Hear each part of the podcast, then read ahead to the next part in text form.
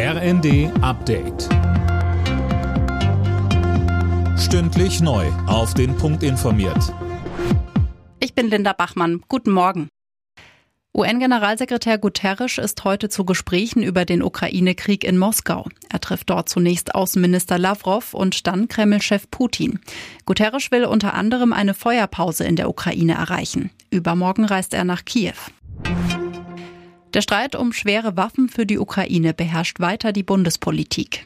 Im ersten hat CDU-Chef Merz die Ampelparteien aufgefordert, gemeinsam mit der Union für die Lieferungen zu stimmen.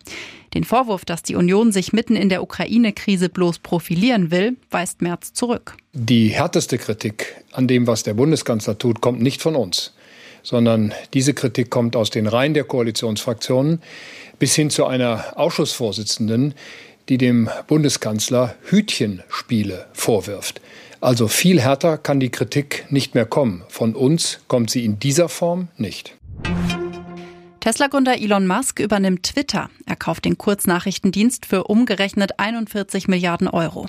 Unter anderem will Musk Twitter von der Börse nehmen und neue Funktionen anbieten. Mehr von Max Linden. Ich hoffe, dass meine schlimmsten Kritiker auf Twitter bleiben werden, schrieb Elon Musk kurz nach Bekanntwerden der Einigung, wenig überraschend in einem Tweet. Er wolle Twitter zu einer globalen Plattform der Redefreiheit machen, versprach er Aktionären und der Öffentlichkeit. Darin steckt wohl auch ein Seitenhieb an die bisherige Twitter-Führung.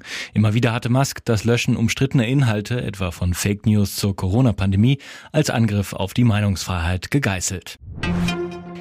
Bundestagspräsidentin Baas reist heute zu ihrem Antrittsbesuch nach Israel. Unter anderem wird sie die Holocaust-Gedenkstätte Yad Vashem besuchen. Außerdem sind Gespräche mit Staatschef Herzog und Knesset-Präsident Levy geplant. Alle Nachrichten auf rnd.de